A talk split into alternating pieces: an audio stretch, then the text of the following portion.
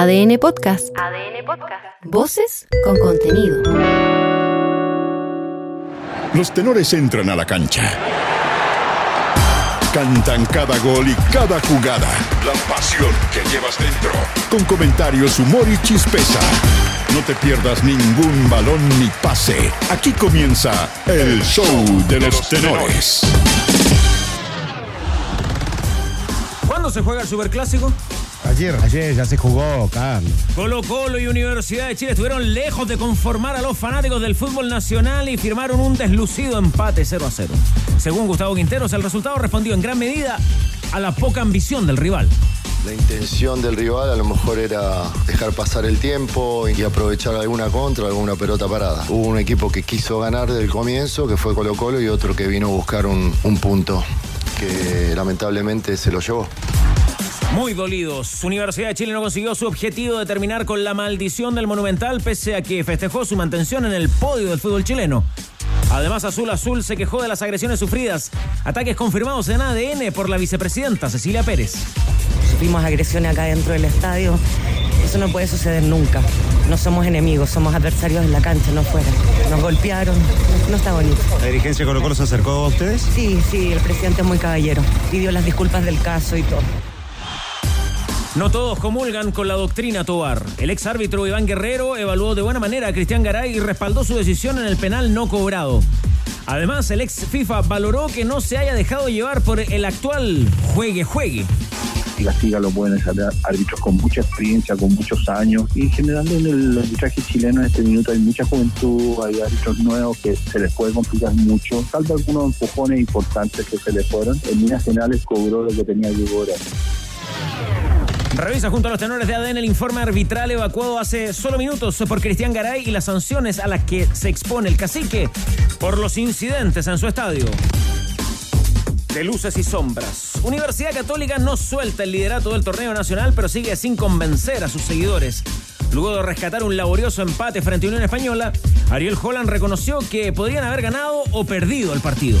Creo que ahí, por ahí también Unión Española tuvo un par de contragolpes a fondo, pero, pero me quedo con, el- con lo antedicho en el sentido de que el equipo fue para adelante con fútbol y con mucho amor propio, mucha vergüenza deportiva y, y sacó adelante el partido.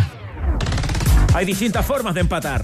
Alexis Sánchez anotó, pero no fue suficiente para que el Olympique de Marsella sumara una nueva victoria en la Liga Francesa. En España, sin Claudio Bravo, el Betis de Manuel Pellegrini valoró la igualdad en su visita al Villarreal. Nosotros aguantamos bien y desgraciadamente como vino en esa jugada nos empataron el partido. Pero ya dije, el punto para nosotros con la diferencia de goles es que es casi un triunfo. Van con el vuelito. 16 años pasaron eh, de la última vez eh, con dos chilenos eh, en octavos de final de un Master 1000. En Indian Wells, Alejandro Tavilo superó con autoridad al australiano Jordan Thompson, mientras Cristian Garín se lució dejando en el camino al noruego Casper Ruth, actual 4 del mundo. Muy, muy contento Uh, estoy, muy agresivo. So La única forma que sentía que tenía para ganarle era jugar de esta manera. Y en ADN.cl. Mira quién festejó en el duelo de chilenos protagonizado por River Plate y Godoy Cruz. Chequea cómo quedó la tabla del ascenso luego del empate de Iquique y Puerto Montt. Y entera de además qué acciones podría emprender Colo Colo luego que se concretara la partida de Joan Cruz al Oviedo de España. Los tenores están en el clásico de las dos. ADN Deportes. La pasión que llevas dentro.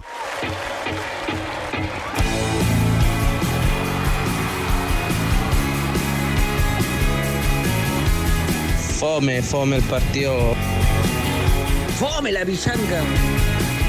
Come la weá.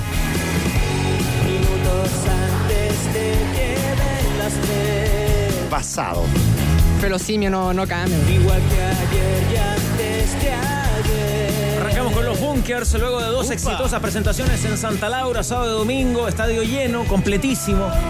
Ya vamos a destacar más adelante algo, ¿ah? algo de lo que ocurrió anoche en la jornada de día domingo en el estadio de Santa Laura y que tal vez podría hacernos reflexionar también de cómo nos enfrentamos a espectáculos masivos desde el mundo de la música, de la música popular y cómo estas mismas convocatorias de gente generan tanta violencia, tanta agresividad en el fútbol. No voy a generalizar, pero ayer ocurrió un hecho que creo que vale la pena resaltar en el concierto de los Bunkers. Pero simio no, no cambia. Pero estamos aquí para darle la bienvenida a todos ustedes, para masticar este 0 a 0 desabrido del superclásico del fútbol chileno. Con la presencia de nuestro tenor táctico Leo Burgueño. ¿Cómo le va, Leo? ¿Cómo está, Carlos? ¿Cómo anda? Un titular del clásico, rápido. Eh, ayer decía, me parece que fue. Hay partidos que son. Hola, ¿cómo estás? Eh, hay partidos que son para la gente. Ah. Eh, por ejemplo, el de Católica Unión es un partido muy entretenido para la gente. Y hay partidos que son más como de entrenadores, para no decir que son desabridos, Claro. que son eh, con pocas llegadas, que son eh, fome. Claro, eh, a lo la mejor si estuviera Danilo en la mesa iría un partido serio, pero la que paga la entrada es la gente. El fútbol es para la gente. Sí, está bien, pero el fútbol es para la gente, pero también eh, hay que ver un, un contexto de necesidades de los equipos. O sea, uno es eh, cómo llegaba la U, cómo venía del año pasado, del, del último clásico, donde en 15 minutos ya ter- perdía 3 a 0. Y en ese contexto, eh, ese, eh, o sea, Universidad de Chile necesitaba competir. Y creo que ayer, especialmente en el primer tiempo, pudo competir y pudo llevar el partido para donde quería. Es cierto, después para la gente es muy feo el espectáculo. Para, para mí que estaba mirando también era. No fue un, un lindo espectáculo. Pero también hay que ver las necesidades de cada uno. Y del otro lado era la necesidad de mantener un invicto. No era lo mismo para Colo Colo, para un grupo de jugadores y un, y un cuerpo técnico, perder en el Monumental después de 22 años. Primeras conclusiones, primeros apuntes de Leo Burgueño en la mesa de los tenores. Jorge Valdivia, ¿cómo le va, Mago? Bien, Carlito, muy bien. Gusto tenerlo acá y me imagino que usted también sacó algunas conclusiones del partido de ayer en el Monumental. Por el lado Colo Colo, 22 años eh, sin perder el Monumental y por el lado la U no perdimos.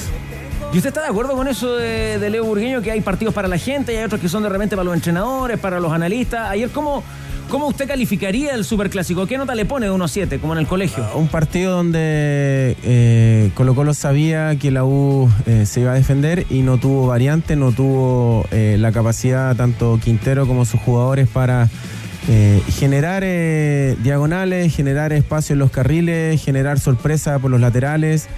Y la Universidad de Chile sabía que eh, Colo Colo de alguna manera lo iba a presionar si es que salían jugando desde el fondo. Y la U inteligentemente, ¿cierto? Y viendo partidos previos a este partido que vimos ayer, eh, no lo hizo y salió con pelotazos largos intentando el aguante eh, de guerra. Y a partir de ahí eh, subir sus líneas, pero una Universidad de Chile que, que no fue a jugar, no, no, no, no mostró, no demostró fútbol y Colo Colo no tuvo la capacidad como para sorprender a la U en el, en el Superclásico de ayer. Muy fome. ¿Quién fue para ti la, la figura del partido si es que hubiera que elegir una figura? No existe. Ya. Que- queda desierto, ahí está. Vamos, drástico, ¿eh? No hubo figuras. No hubo figura. Sí. O sea, hubo figuras. O sea, las figuras están claramente. ¿Puede ser Garay la figura? Lo sacó adelante. ¿Cómo? ¿eh? ¿Puede ser Garay en la No, figura? para mí lo la sacó figura adelante. fue Casanova. Yo creo que, Casanova y Saldivia hicieron un muy, Sí. muy buen partido. Aguantaron ya. Eh, y claramente todas las figuras van a estar del lado defensivo. Casanovia. digamos. En Colo Colo, lo- digamos, los centrales anduvieron bien. El, el primer votó- tiempo de Leo. Fue, fue bueno. Yo le puse 3.50 ayer al clásico. Leo, el equipo votó Mano por guapo. tres futbolistas Sí. ayer en el post partido. Casanova, que termina ganando como figura jugador mundo experto Easy. Casanovia. Cristóbal Campos y Ramiro González. Son los tres futbolistas votados de ayer. defensa. ¿Sí? Los tres votados. Que tuvo una opción de gol, Ramiro González. ¿ah? Eh, bien Campos en esa, en esa jugada. Rodrigo Hernández. Jordi. Lo. Que jugó poquito. Eh, eh, Rodrigo, lo comentábamos antes de entrar, al programa. eh, la opinión de uno de los auditores que decía: tuvo mejor la, la previa al superclásico en ADN que el partido. ¿ah? Sí, la media previa que hicieron para lo pobre del partido. La, verdad es que sí, ¿ah? Pero, pero bueno, o sea, yo creo que el mago lo sintetiza bien. Hubo un equipo que, que quiso jugar y que no encontró las soluciones como Colo Colo y otro que, que pragmáticamente, bueno, encontró que el, que el resultado era, era bueno para sostener la posición en la tabla, para encadenar cinco partidos sin perder, porque la U tiene ahí una racha interesante. Me llama la atención, sí, por ejemplo, la diferencia en el discurso entre Pellegrino y Saldivia, porque Pellegrino dijo, "Es- nosotros estábamos con objetivos distintos a Colo Colo. Ra- raro ¿cómo, leer esa declaración, porque en el fondo tú miras la tabla y la U está por delante de Colo Colo. ¿Y cuáles son los objetivos distintos? Y después tú lo escuchas a Saldivia y Saldivia dice, bueno, ahora nuestro objetivo es ir por Católica. Ir por Católica implica pelear arriba este año. Entonces me llamó la atención esa, esa distancia entre una declaración y otra. ¿eh? Pero creo que lo de Pellegrino apunta, tenemos eh, objetivos, formas distintas también, formas distintas de, de jugar. No, eso es otra cosa. Sí, me- me parece que apuntaba, Pero apuntaba usó, la- hacia ahí. usó el término objetivos. No, el Pero sobre, el, Bueno, par- sobre el partido o sobre lo que resta del torneo. Yo desprendo que, que- o sea, yo leo que Pellegrino dice vamos partido a partido. digamos. Sí, Es lo que o sea, subyace a esa declaración. Sí, yo creo que, eh, a ver, yo no estoy de acuerdo. Día dice vamos por Católica, o sea, vamos por la punta del campeonato. Eh, yo no estoy de acuerdo con ese, con varias frases hechas del, del fútbol que no juega nada o, o uno quiere y el otro no. Cada uno, cada uno quiere, pero con distintas eh, herramientas, con distintos argumentos. Eh, no es, o sea, porque para eso hay distintas formas de jugar. Para el objetivo que es uno, que es eh, o salir campeón, o digamos, el objetivo mayor es salir campeón, ¿sí? El objetivo paso a paso es superar cada barrera. Y por ahí, para superar cada barrera, no es necesario, en, en ese caso, eh, tener la pelota todo el partido. Eh, hay, hay otra forma de, de jugar. Si uno revisa, por ejemplo, las estadísticas, no cambió la U la forma de jugar en este partido con respecto a las anteriores. ¿sí? No es un equipo de posesión de balón, te lo pueden demostrar las estadísticas. No es un equipo que llegue, que patee tanto al arco. Pero si era un equipo que intentaba salir de atrás, Leo. Sí, bueno, pero también pero te tenés que adaptar al rival, Jorge. Está perfecto, pero entonces no- deja, no podés- deja de jugar a cómo venía jugando, porque tú acabas de decir, la uno venía, venía jugando de esta ¿Hay manera, algo- no, venía jugando de esta manera, luego venía jugando con una salida limpia desde el fondo, con Saldilla tratando de buscar ese pase intermedio, filtrado a Guerra o a, a Fernández. Ayer no fue así. Está bien, pero se cambia de acuerdo también al resultado. Los comportamientos generales de la U se dieron ayer. Los comportamientos específicos que me estás hablando, que es, por ejemplo, salir con los centrales y meter a, Ojeda entre, entre los volantes, no lo iba a hacer por una cuestión lógica. O sea, si yo, que eh, viendo los partidos, sé que te van a presionar, Yo no lo hago.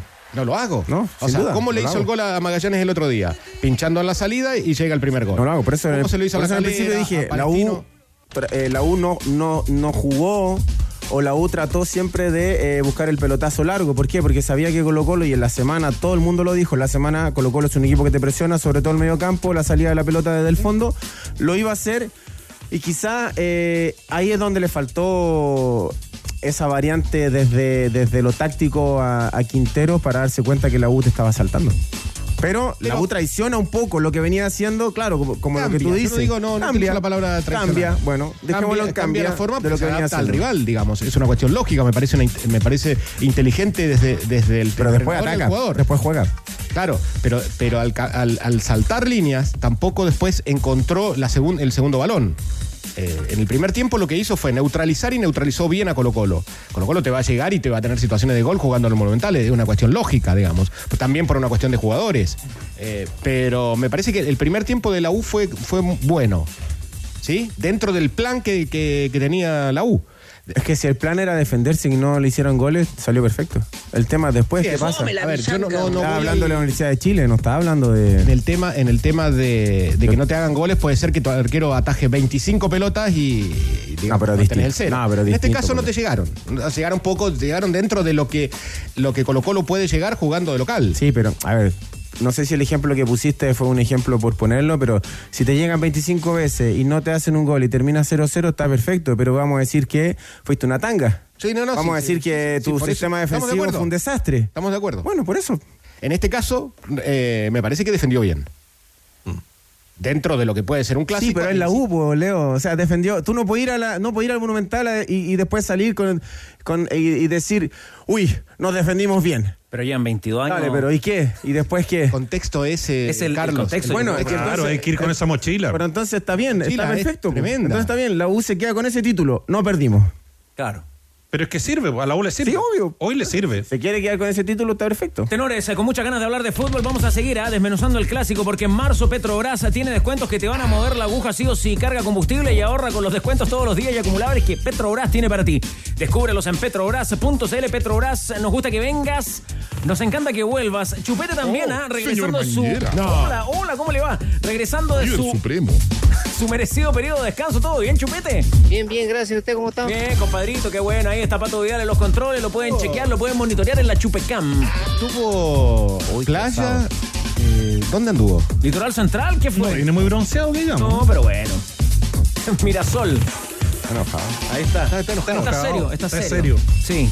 Te creció la barba. ¿eh? Tal vez no le gustó el comportamiento del público en el Estadio Monumental ayer y ya lo vamos a analizar. ¿ah? Incidentes serios en la, ¿Qué llegada tema, del, en- en la llegada del bus de la Universidad de Chile. Lo que usted diga, señor Mañera. Agresiones cómo le damos material eh, a, mi querido Chupete. ¿Sabías que con un simple cambio puedes aumentar tu sueldo hasta 300 mil pesos al año? Así es, cámbiate a FP Modelo y aumenta tu sueldo ahora. Compruébalo en aumentatusueldo.cl, FP Modelo, pagas menos, ganas más. Ya estamos también con las reacciones en Colo Colo y la Universidad de Chile, porque esto es eh, de último minuto, Tigre Cruces. Es de último minuto, tenemos el informe del árbitro. Atentos, tenemos el informe del árbitro, el señor Cristian Garay Reyes, luego de lo ocurrido ayer en el Superclásico. Vamos a entrar de lleno pronto para conocer detalles y reacciones al arbitraje del Superclásico. Cambiar el teléfono por el último, ahorrar. Sabemos que es difícil, por eso piensa si lo necesitas. Caja Los Andes en alianza con Soy Focus te entregan una forma de ahorrar a través de la app Caja Los Andes o en cajalosandes.cl. Quilín 5635. Ya, vamos a entrar en el informe del árbitro. Vamos a conocer detalle a detalle lo que ocurrió desde el minuto 74 en adelante, con un clásico que tuvo 10 minutos de tiempo extra. Pero lo primero, antes de entrar en detalle, voy a leer completo el informe del árbitro, de Cristian Garay.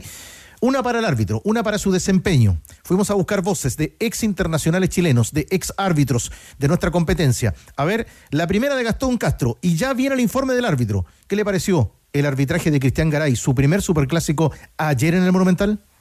Me pareció un, eh, me dejó muy complacido porque yo a este muchacho lo conozco de hace bastante tiempo y le he estado siguiendo su carrera y creo que ha ido de menos a más y en el clásico eh, dio demostraciones de madurez, de tranquilidad para dirigir, inteligencia. Creo que cumplió un trabajo, yo le diría que muy bueno.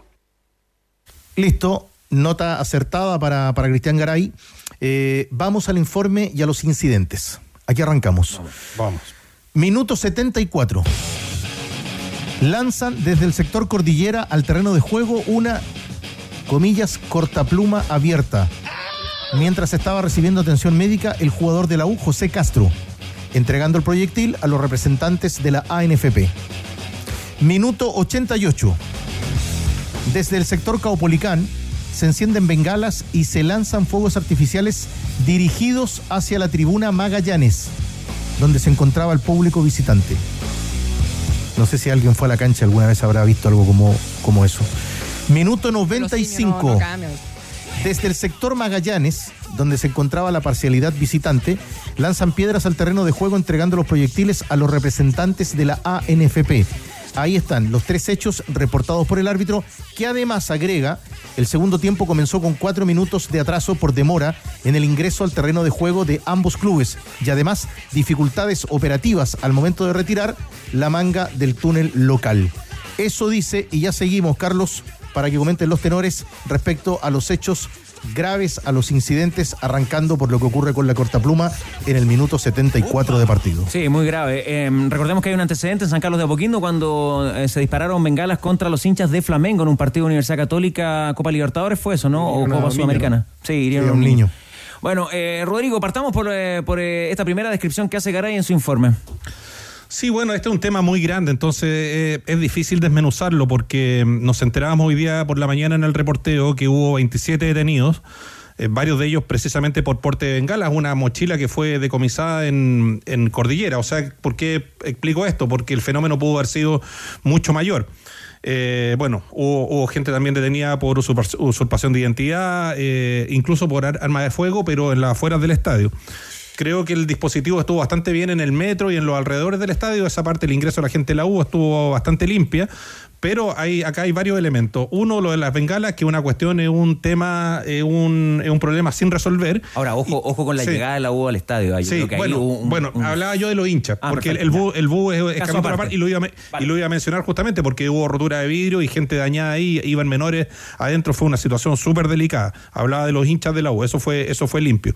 Eh, lo que quiero decir respecto de las bengalas es que acá hay un hecho que tiene necesariamente que conectarse y puede ser impopular, la gente Colo Colo se puede enojar, pero a mí me parece que la, la, autorización de Colo Colo para un entrenamiento en público, y Jorge también tendrá su opinión respecto de cuánto valoraban esto los jugadores en su minuto respecto al arengazo, es un, es un tema gigante, porque en la evaluación de la autoridad no se descarta para nada que todas estas bengalas que ayer eh, bueno, se desplegaron de distintos pu- puntos de- del estadio, hayan sido ingresadas durante el arengazo. Ese- esa es una tesis que tiene, que tiene mucho fundamento, porque ayer, es verdad, hubo detectores de metales, hubo el dispositivo de seguridad de Colo Colo, eh, Colo Colo revisó el estadio cuatro veces, lo que no significa una pega bien hecha, solo constato el número, pero acá el hecho de que en el arengazo se puedan haber ingresado las bengalas es un tema a revisar y que está directamente conectado. ¿Se debió haber suspendido el partido? Buena, buena pregunta. Yo creo que si se quiere dar un, un golpe de autoridad, un golpe de timón y una señal contundente, me parece que sí. Déjate de joder. Es que, el sorry, chupete, pero es que, es que acá finalmente no se suspende porque uno dice la cuestión no pasó a mayores, pero si hubiera pasado a mayores, esta, esta cortapluma, lo de la cortapluma es un hecho gravísimo y además es una invitación a que se revisen también, digamos, las normas en, eh, eh, del tribunal y con que se rige este tipo de episodios. Porque Un hecho gravísimo y que además ojalá suponga también un aprendizaje para Fernández, ¿no? Porque el mismo que el otro día se, exacto. se ocultaba un Te iba a decir lo mismo. Te iba a decir lo mismo, porque además eso finalmente es como una, es como una estrella ninja, no sé cómo llamarlo, porque también la cortapluma tenía como abierto el, dest- el des- destapador del descorchador, ¿no? Ese es un- o sea, claro, no le pegó a nadie, afortunadamente, pero si esa cuestión le pega en la piel, le pega en, la- en- en el cuello a un jugador, a un paramédico, ¿de qué estaríamos hablando hoy día? O sea, Al podría final- ser gra- gravísimo. Al final lo que decía ayer en la transmisión es que estamos dependiendo de la suerte. Exacto. De la suerte que hasta ahora a nadie le ha, le ha pegado un piedrazo de, de- de la... O sea, me refiero jugador. Eh, ayer era cuerpo médico, era asistente y era incluso el que tenía la, el, el paraguas. Porque estaban todos ahí en ese, en ese Exacto. momento.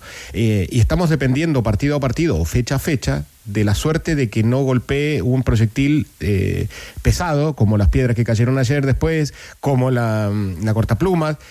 Pero ayer eh, me escribí- escribía un auditor eh, proponiendo eh, sanciones estilo en Premier League. Y ahí me refiero a que, que los castigos a los que descubren, eh, a- por ejemplo, tiraste una piedra, Rodrigo tiró una piedra, lo descubren. El castigo sea, eh, eh, o sea, que sea sacarlo del estadio, que no vaya nunca más al estadio, para que empiecen a entender los otros. Pero no solo el derecho de admisión, yo creo que ahí la norma se aplica poco y nada. O sea, a mí me admitían desde la autoridad que muchas veces que las querellas que se presentan, bueno, nosotros los medios ahí también tenemos un pendiente, nosotros le hacemos muy poco seguimiento en general a ese tipo de, de querellas y saber cómo, cómo terminan. Nosotros no somos pero, la justicia. No, está bien, pero uno, uno tiene el derecho a informar, pues tiene el deber de informar y, de finalmente hacer un voy es que- seguimiento. Que, en definitiva no depende, no, No, depende de, vos que podés decir. por cierto, O sea, no, le- Ahora- depende de la justicia. Perdón, eh, esto yo creo que se zanja de una manera más fácil. Si el de ayer era un partido Copa Libertadores, Sí. Colo Colo pierde la localía. yo también creo. Corta. Y yo creo que ocurrido. no se suspende el partido ayer para evitar un mal posterior. Sí, un, sí. Porque si se suspende ahí, iba a quedar peor todavía. Copa Libertadores. Como tú, Nos- no hay otro igual. Nosotros, o sea, cuando me tocó estar de- desde esa posición, uno decía, pero ¿qué culpa tenemos nosotros los jugadores que pasen estas cosas con los hinchas?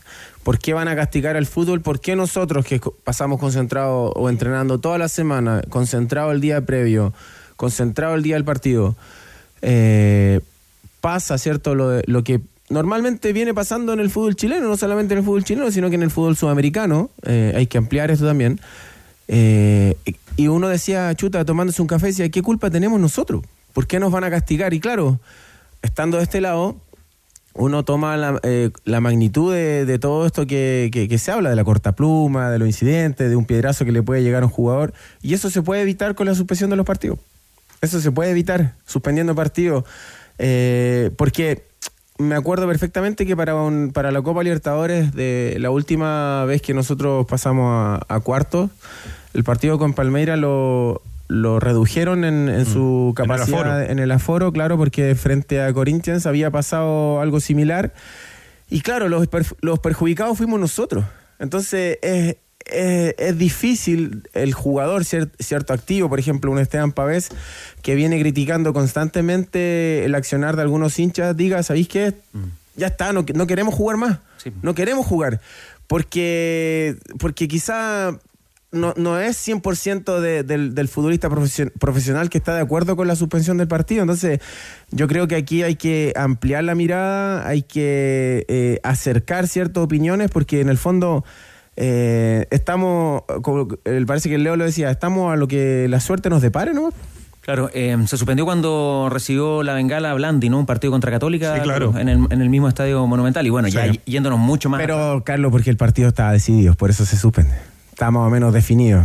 Si hubiera estado uno a uno, no es sé parte si... del- es parte no del manejo si- del árbitro, es claro, verdad. No sé si el partido se suspende definitivamente. Pero, pero si la cortapluma ayer llega en la cabeza de Es que es lo que te digo yo. No, ahí ya O sea, le podría haber costado la vida a una persona. Eh, ahí o sea, ya- es muy grave. Es muy, muy grave. El fútbol chileno en, en esos temas va por la cornisa, ¿no? Así como Sí. aferrándose a cualquier cosa para que no quede el desastre. Es que iba a pasar, o sea, yo creo que no se suspende por una cuestión de, eh, de la gente del NFP, la eh, o sea, el cuerpo arbitral, teniendo en cuenta que podía ser peor si se suspendía en ese momento.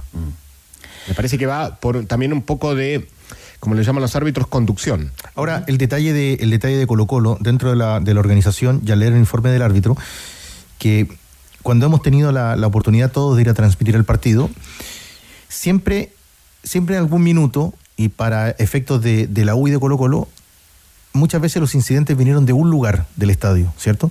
Pero ayer los incidentes están marcados, por ejemplo, en el sector Cordillera y después en el sector Caupolicán. Vale decir, alguien puede decir, a ver, Tres sectores. revisan, En revisan. tres sectores, Magallanes también. En Agrega Magallanes. Claro, no, pero te digo, yo primero lo de Colo Colo. Ah, sí, está bien. Sumado también al mal comportamiento de barristas de la U en el sector de Magallanes. De repente alguien puede decir, no, si nosotros también trabajamos muchísimo en el ingreso de Arica, pero está ocurriendo en los diferentes puntos del estadio. Mm. Por cierto. Por eso yo me pregunto si es que habrá sido una buena idea lo del arengazo, digamos. O sea, yo sé que hay una presión social Eh, ahí, y si tú no lo autorizas, probablemente igual se juntan dos En- mil, dos en mil el Arengazo igual, igual han pasado cosas, Sí. igual al final, eh, muchas veces eh, Sí. en- durante el arengazo nosotros nos, nos teníamos que entrar, Ah, cancelar el partido porque empezaba a ingresar hinchas, Exacto, a la empezaban cancha. a ingresar hinchas a la cancha y al final eso incomodaba. eh, estoy y estoy sumamente consciente también que el jugador está cansado. El jugador de fútbol está cansado que algunos hinchas vayan solamente a, A presionar. a hacer desorden, a intimidar. Eh, yo creo que son, son es momento y, y los tiempos, creo yo, están, están eh, eh, eh, en, en su, en su minuto justo para que algo pase, para que algo cambie desde, desde lo disciplinario. Sí, el, el topo, el topo Albo aporta que ahí en ese sector de, de Caupolicán está ganando mucho terreno, mucha posición, la disidencia a la actual eh, conducción de la Garra Blanca. Entonces Claro. también eh, surgen esos fenómenos ahí. Eh, y- No nos olvidemos que hubo un apuñalamiento también, un, un hecho bastante grave en el último partido. El partido anterior. Bueno, eh, ya vamos a caer porque acá nos envían fotografías, están preguntando si los tenores van a, van a comentar acerca de la situación del minuto 91. La de la mano. Es que La eso de es la mano, vamos a estamos- caer. estamos en otro ámbito Vamos este a caer a esa, ¿no? ya viene. Eh, le preguntábamos acerca de la conducción, donde Gastón Castro dijo que Garay hizo un buen partido. También consultado Carlos Robles, si debió haber suspendido en ese minuto, en el 74, el compromiso, lo escuchamos. hay que estar en el lugar del, árbitro ahí, pero yo creo que para parar de una vez por todas todos estos incidentes del público mal educado, de gente mala que va a ver los partidos, podría haberlo suspendido. Pero eso no quita eh, lo bueno que fue su arbitraje. Ya, lo califica como bueno y creo que a lo mejor aquí ahora sí podríamos eh, discutir sobre la, la jugada que se reclama, ¿no? ¿Fue mano o no fue mano la de Andía Leo Burgueño? Es pecho y mano. O sea, le, le rozan la mano con la. Para mí, desde. O sea, el punto de vista reglamentario estoy hablando. ¿eh? Cuando el, el jugador cubre pecho, roza la mano y la pelota se va al, se va al córner. Por lo tanto, Por lo tanto, no es. no es penal. Para ti, Jorge. la mano abierta tampoco. El movimiento engaña. El movimiento engaña, viene, de un viene del otro lado y normalmente el gesto de Andía es hacia adentro, pero también creo yo que no, no hay mano y sí es más... O sea, no es sancionable, La eso- parte es la media del, del hombro. No, no lo hubiese marcado penal, yo. Yo creo que es una jugada bastante fina. O sea, es un error no forzado de, An- de Andía, que no tiene ninguna intención de, de tocarla con la mano, digamos. pero en el gesto técnico se, se le va un poquito la bola ¿ah? hacia la izquierda. Y, y corrió el riesgo de ser sancionado, evidentemente, porque hay una toma donde parece penal, penal claro, digamos. Tendremos que estar atentos también, eh, Tigre Cruces, me imagino, en las próximas horas a una posible denuncia de la gente de la Universidad de Chile en contra de lo que ocurrió ahí en la organización del evento, ¿no? Sí, y ya le vamos a contar, saliendo de lo, del penal, le vamos a contar de los eh, escenarios que podría enfrentar Colo Colo. Ustedes seguramente ya lo saben, pero en todos lados. vamos a, vamos a estar eh, contando los escenarios que podría enfrentar Colo Colo para sus próximos partidos. La jugada es minuto 91. Ahí está. Con 10 de alargue. 10 de alargue por parte de Cristian Garay. Dos opiniones. En esto no hay acuerdos. Dos opiniones. Ah, muy bien. La primera, Carlos Robles, el que dice que si es penal, lo escuchamos.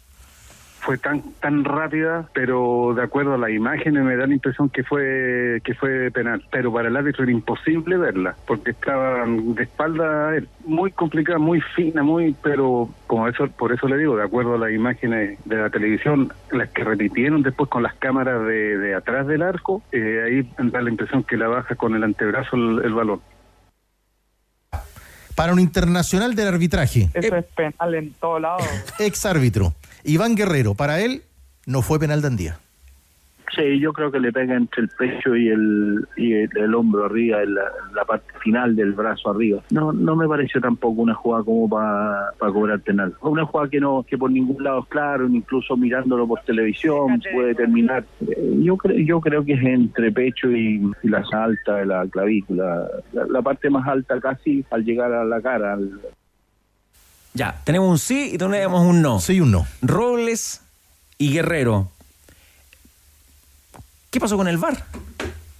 Que el VAR no, No sea, considera. eh, reglamentariamente, te lo explico reglamentariamente, el, el VAR no, o sea, considera la misma acción que cobra el árbitro. Entonces, como no tiene contrapeso o no tiene imágenes para demostrarle que, que era mano, no lo puede llamar.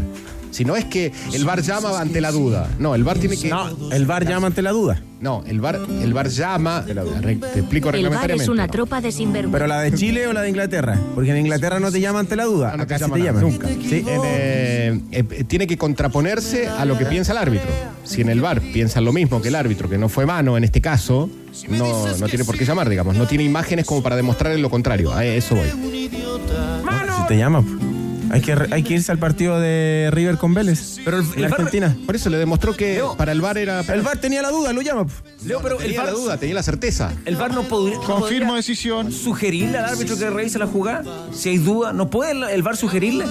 Le puede sugerir en la medida en que esté en desacuerdo con el árbitro. ¿Ya? Ah, ya. Es, reglamentariamente O es sea, lo- entonces No, po. tenemos que No, asumir po, que el Leo. VAR encontró, al igual que Garay, que, que no, que no era o una sea, jugada no penal. imágenes para demostrarle lo contrario. a Eso, eso. Eh, En algún momento tendremos que conocer los audios de ese diálogo, ¿no?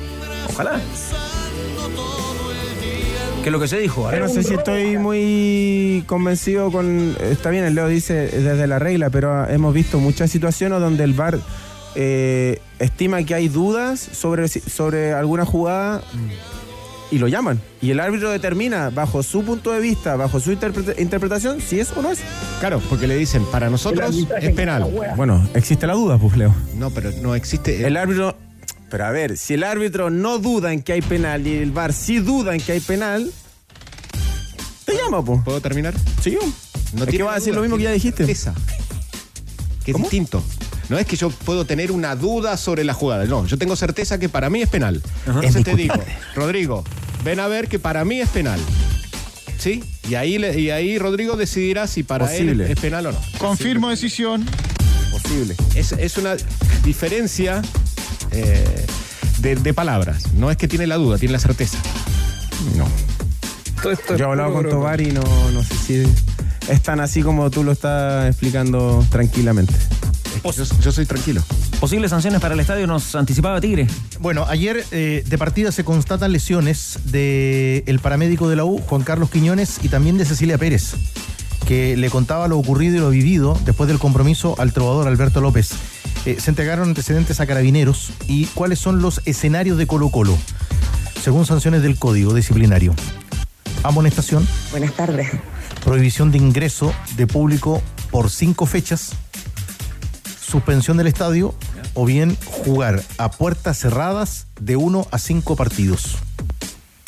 Yo los escucho harto a ustedes. Y detalles que también podría haber sanciones para la U respecto al comportamiento de sus hinchas. Atentos mañana con lo que ocurra en el Tribunal de Disciplina. Va a estar pesado eso, Rodrigo Hernández, ¿eh?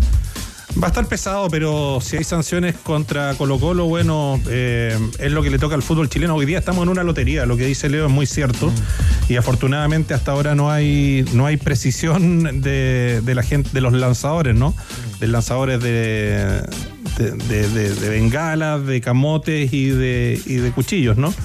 Pero el día en que den en el blanco vamos a estar hablando de otra cosa y, yo creo que hay que tomar medidas antes. Está difícil porque fíjate que haciendo averiguaciones esta mañana y, y reporteando en equipo con, con los muchachos, Eh, pudimos, por ejemplo, verificar que Colo Colo tiene, tiene cámaras, tiene cámaras de última tecnología, son cámaras HD. Siempre nosotros hemos dicho que los clubes no invierten en tecnología y Colo Colo tiene, tiene los dispositivos, incluso las cámaras de Colo Colo permiten ver eh, bastante, con bastante nitidez todo lo que ocurre en el contorno del estadio, en los estacionamientos. Entonces el recurso está.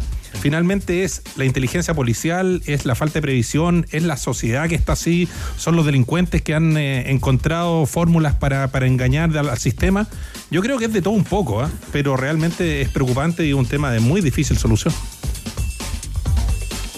Escribe un auditor, eh, Carlos, dice que está más entretenido el debate con el, que, el- que tenemos con el mago que el partido de ayer. Sí, absolutamente. Em, tenemos eh, declaraciones eh, recientes de la directora de Estadio Seguro, Pamela Venegas. ¿Aprobó o no aprobó el clásico? La escuchamos. Sí, la verdad es que lo que ocurrió ayer es inaceptable desde todo punto de vista. Sucedieron varias cosas que no tienen eh, que pasar en los estadios. Fuimos testigos, primero que decías tú, de agresiones a, dirigentes y también un cuerpo técnico, a un miembro del cuerpo técnico de Universidad de Chile. Eh, también vimos cómo se lanzaban bengalas y fuegos artificiales y cómo fuegos artificiales se lanzaban desde una hinchada a la otra, eh, de múltiples agresiones, lanzamientos de objetos a la cancha, como una cortapluma que tú bien mismo lo mencionabas. Para eh, nosotros es inaceptable y claramente la evaluación no, no es positiva pese a todo el trabajo que se realizó para llevar adelante este partido. Nosotros nos vamos a juntar con los dos clubes durante esta semana lo antes posible para hacer una reunión evaluativa sobre esta situación, eh, también la del voto de Universidad de Chile y la a, a la dirigente, eh, para tomar todas las medidas pertinentes. Sí, muy mala la evaluación que hace y anticipa Pamela Venegas, la encargada de Estadio Seguro. Hay que también eh, revisar cómo está la relación de Estadio Seguro con la NFP ah, para entender algunas, algunas cosas más. A ver, eh, en, esa, en esa lógica del milagro, ¿no? A la que los tenores aquí en la mesa dicen que está recurriendo un poquito el fútbol chileno para que no quede un descalabro mayor en partidos de, de- de esta característica. Solamente ayer una, una sola patrulla para escoltar los dos buses que llevaban a la delegación de la Universidad de Chile hasta el estadio. Diez cuadras de apedreo a ambos buses, eh, con gente que incluso se ponía delante del bus con el riesgo de ser atropellada para detener y para que cayeran más piedras. De milagro no hubo gente herida. De milagro. Iba el plantel de jugadores, iban dirigentes, iban niños, ya lo decía Rodrigo Hernández en uno de esos buses. Hay una imagen de, la piedra que es de grueso calibre, debe ser una piedra que yo creo que no pesa menos de 300 gramos. ¿ah? Es Una, un- una roca volcánica. Y a la, y a la- Tremendo. y a la salida, eh, qui- quizá como acusando recibo de, o asumiendo el error que había significado eh, la logística para la llegada del, del equipo visitante al estadio, 12 patrullas más eh, motos de carabineros escoltando la salida de los buses de ambos, de ambos eh, equipos, bueno, particularmente el de la Universidad de Chile. Así que bueno, también ahí hay situaciones que revisar. ¿Me permite una recomendación los tenores? Por supuesto. Lo que usted diga, señor. La suma de todos los miedos en el clásico del fútbol chileno. Título de la primera columna de Aldo Rómulo Schiapacase en El País, que usted puede leer y compartir a partir de hoy. Fantástico. Aldo Rómulo Schiapacase, columnista en El País. El policía de los Simpsons, Chapacase. Asistimos el domingo al superclásico entre la Universidad de Chile y Colo Colo, pero el balance futbolístico carece de valor cuando aparecen los fantasmas de la violencia. De fútbol, que vamos a hablar, eh, por supuesto, en las reacciones de Colo Colo y la Universidad de Chile junto a nuestros compañeros y con los tenores en la mesa, pero de algo más. En esta columna de Chapacase con la que debuta como, como firma en el diario El País, parte de Prisa Media. No estoy negro. Bueno, si usted lo quiere, lo puede revisar, lo puede leer y lo puede compartir. Porque para llegar bien a fin de mes, elige FP Modelo para aumentar tu sueldo hasta 300 mil pesos al año. Es así de simple, compruébalo en aumentatusueldo.cl. FP Modelo pagas menos, ganas más. Bueno, sabemos también hoy día de cómo se completa la fecha entre comillas. Habrá dos partidos, digo entre comillas porque todavía está reprogramado el Palestino Magallanes por la participación de la Academia este miércoles en la Copa Libertadores. Vale decir que a las 20.30 van a jugar Coquimbo Cobresal. Había preocupación del hincha pirata por el estado de la cancha. Y el Audax italiano frente a O'Higgins. Cada vez que un negocio se pone en movimiento, suma kilómetros de confianza. Confianza como la que entrega Hyundai Camiones y Buses con garantía sin límite de kilometraje. Aprovecha bonos de 2 millones de pesos masiva y mantenciones gratis por un año. Cotiza en Hyundai Camiones y Buses.cl, una empresa indumotora. Bueno, varios comentarios acá y, y finalmente son, eh, son varios nuestros amigos que, por ejemplo, dicen, mi hijo nunca ha ido al estadio, su sueño es ir al estadio en Chile. Porque claro, ve fútbol por la televisión y ve fútbol europeo siempre. Pero lamentablemente hoy día está poco viable, viable que uno piense que su hijo va a ir a un espectáculo como este. Eh, muchachos, finalmente Ya no se puede, no se puede jugar con público visita en Chile. Es, es imposible. Es una pena. Estará la norma, dice él acá, estará el código, estará el reglamento, pero uno ya se da cuenta después de lo de ayer que no se puede jugar con visitantes. Pero, a ver, eh, sobre eso hay, hay muchos. La, corta- la cortapluma que cae no es porque hay público visitante. No, no, digamos. No, pero el destino de la Bengala sí, por ejemplo. O sea, es un factor. Los piedrazos al bus en Es el camino lo- tampoco tiene que ver Sí. con, visitantes son- con el público es- visitante, ¿no? desde mi punto de vista. Bueno. Es el bus del El bus de la U. va a Jugar, Ya. que, que no, No van los jugar el otro equipo. los Bueno, los bengalazos a la, a la tribuna, a la Ese es parcela. un punto. Pero no es menor, pues es un temazo. Para la próxima, la, la gente la usa en helicóptero, entonces aterriza Claro, en la cancha de exacto, entrenamiento y no ahorramos problemas. a lo que voy yo es que ahí no tiene que ver el, el estadio o no tiene que ver la gente, el público, el hincha, sino que es más una protección. Completamente de acuerdo. ¿Una protección de quién? Pero muchachos, si del sector donde cae la cortapluma ayer, o el cortapluma, no sé, un Claro. cortapluma, una cortapluma, Vamos a no sé, eso ya. Exacto. El mismo sector de donde cayó el proyectil que le, le impidió a Colo Colo jugar la final de la Exacto, Copa Sudamericana. tal cual. Exacto.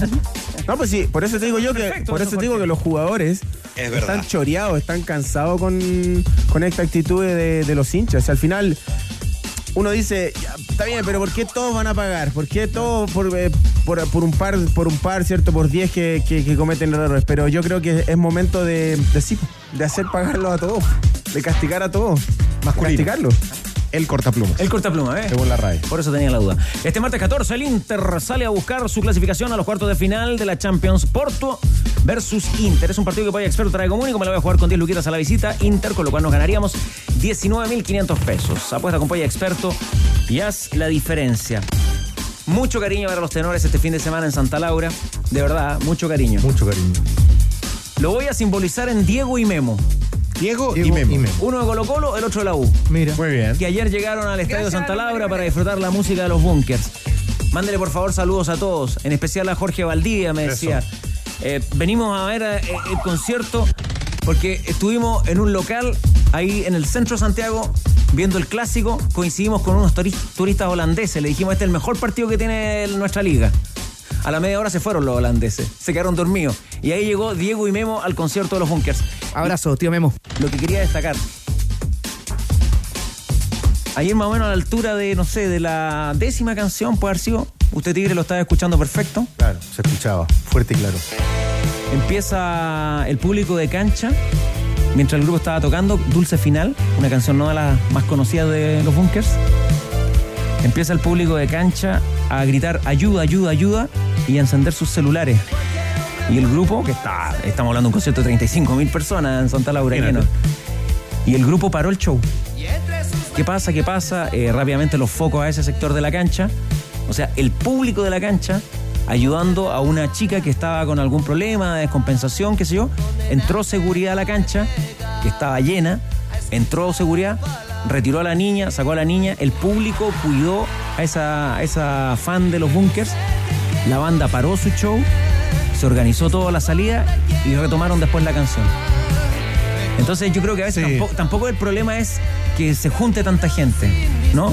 Habían 35 mil personas. Es la actitud, es la educación, es la cultura, es pensar en el otro también un poco, ¿no? Sí, de todas maneras. Tú sabes que la gente que es experta en temas de seguridad, en eventos masivos y que trabaja en, en este tipo de, de conciertos, de recitales, muchas veces dice que el problema es que hay, hay tanto interés por llegar temprano y quedar bien ubicados, sobre todo los que, los que tienen un boleto de la cancha, que su gran anhelo es estar lo más cerca del, del escenario.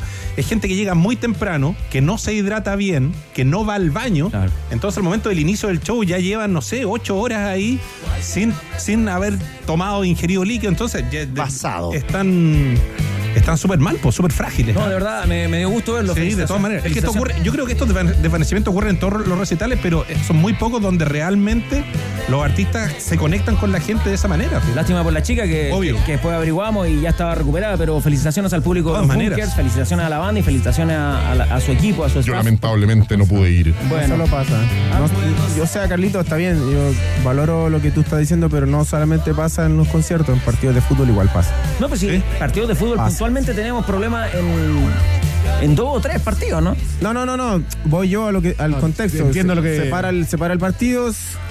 Hay yo he visto jugadores que señalan a, a la tribuna, lo está pasando mal, llega el, el equipo de la médico del- el equipo del- médico sí. del, equi- del, club local, lo atienden y el partido sigue, se reanuda. O sea, en este programa, de verdad, Jorge Valdivia, eh, creemos firmemente que la mayoría de la gente que va al estadio quiere ir a ver el partido. Y disfruta el Pero- fútbol y que le gusta el fútbol. Dentro de los audios que tiene Chupete ahí de ayer, el que habla de los simios, antes dice una frase que yo me quedé con la otra frase, no, no con la que pone al aire ahora. Pero los simios no, no Es cambian. el, el mismo que habla, dice una, frase entre medio, dice, la mayoría que vinimos hoy al estadio, es la misma persona, la mayoría que vinimos hoy al estadio queríamos ver un partido de fútbol y disfrutar. Y después agrega la frase que, que está ahí en el audio. Bueno, nos vamos a la pausa. Cuando faltan 15 minutos para las 3 de la tarde, eh, vamos a escuchar reacciones de Colo Colo, de la Universidad de Chile. Sabremos también del empate de la Católica, mucho más junto a los tenores por ADN.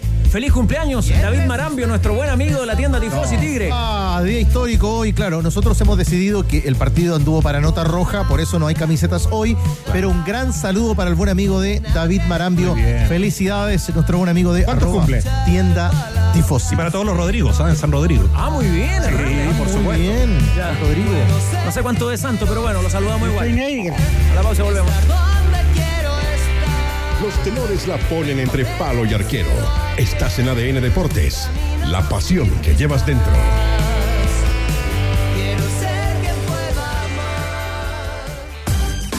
El superclásico está en tu ADN 91.7. Actualidad Deportes. Noticias.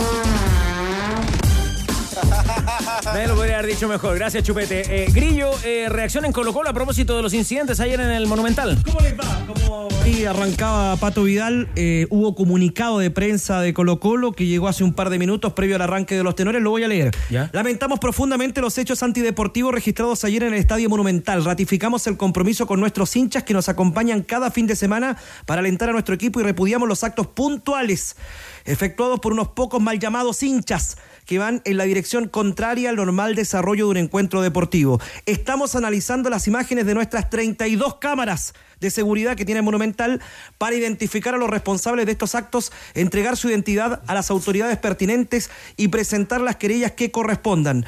Paralelamente solicitaremos una reunión formal con el fiscal regional de la zona sur, Héctor Barros, para entregar toda la información pertinente y así apoyar la investigación atentamente, blanco y negro el comunicado que salió hace minutos. Bueno, ahí está Hernández lo que usted pedía, ¿no? Eh, las 32 cámaras que se analicen rápido y que ese material se ponga a disposición. Lo que pasa es que el, el recurso está y, y Colo Colo invirtió en su momento y eso hay que reconocerlo porque está, está a la vanguardia desde ese punto de vista. El tema es que el dispositivo, bueno, si no se le da el uso adecuado, el recurso finalmente se termina diluyendo. Y efectivamente acá, porque esta es una cuestión que no la digo yo, sino la dice la propia autoridad, hay que estar encima de las querellas, no basta con presentarlas, después realmente los abogados ahí tienen, de las partes tienen que hacer, del Ministerio del Interior, de los clubes y de la NFP. Y ahí es donde muchas veces es como que se presenta la querella y después, bueno, que siga su curso. No, pues hay que estar encima, hay que estar encima, porque si no, si no se da la señal y no hay un seguimiento y después no se sabe qué diablos pasó con el destino de esa querella, es como que un saludo a la bandera finalmente.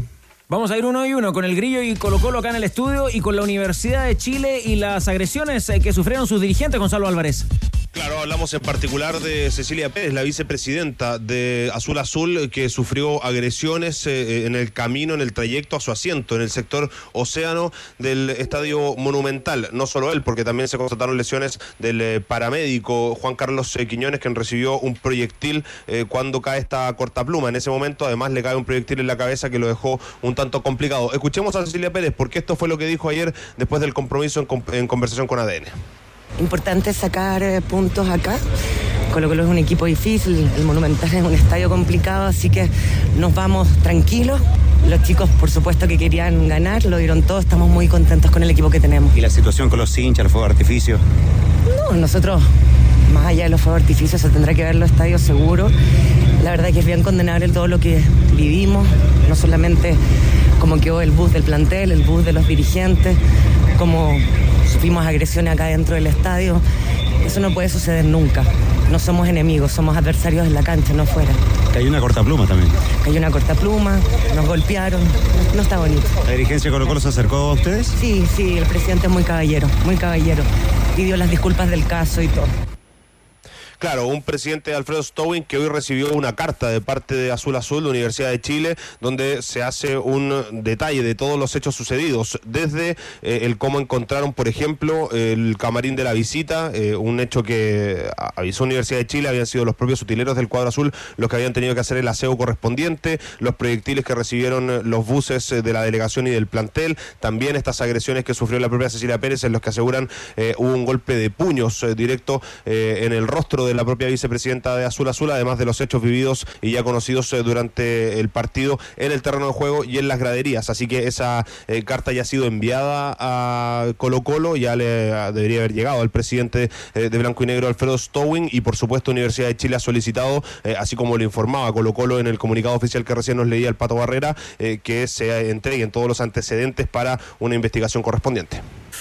Graves denuncias, qué indecente todo el camarina realmente si se confirma aquello, digamos, y que han tenido que ser los propios utileros, la gente de la Universidad de Chile que tuvo que hacer aseo en ese camarín, me parece que estamos en cualquier, eh, cualquier cosa. ¿Qué más sabemos de Colo Colo, Grillo?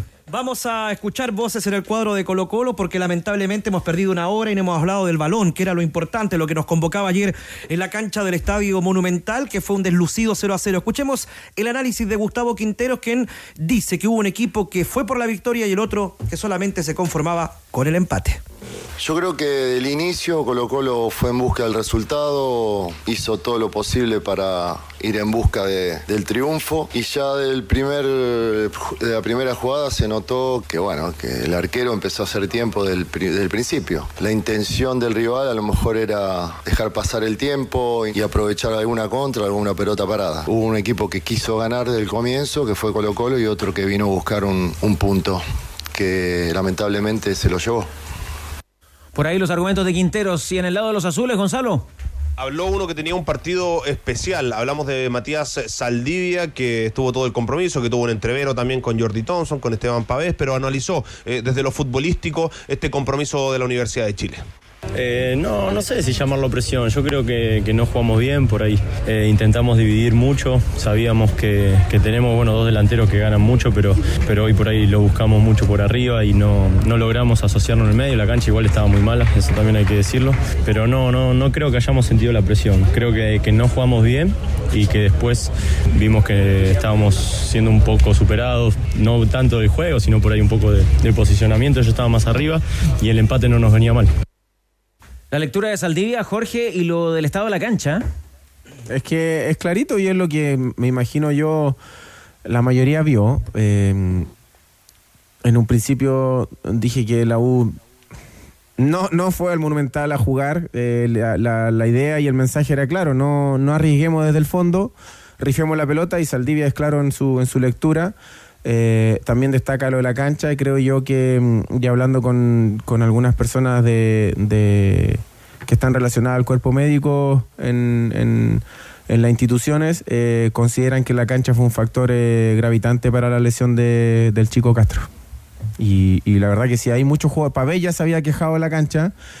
Quintero también. ¿Ah? Quintero, también. también. Entonces, Colo Colo tuvo, ¿cuánto tiempo? para mejorar la cancha y entregarle así un, material, ¿cierto? Que el jugador necesita y es, y es fundamental para desarrollar, desarrollarse bien. ¿La, resembró? Y que, no esté...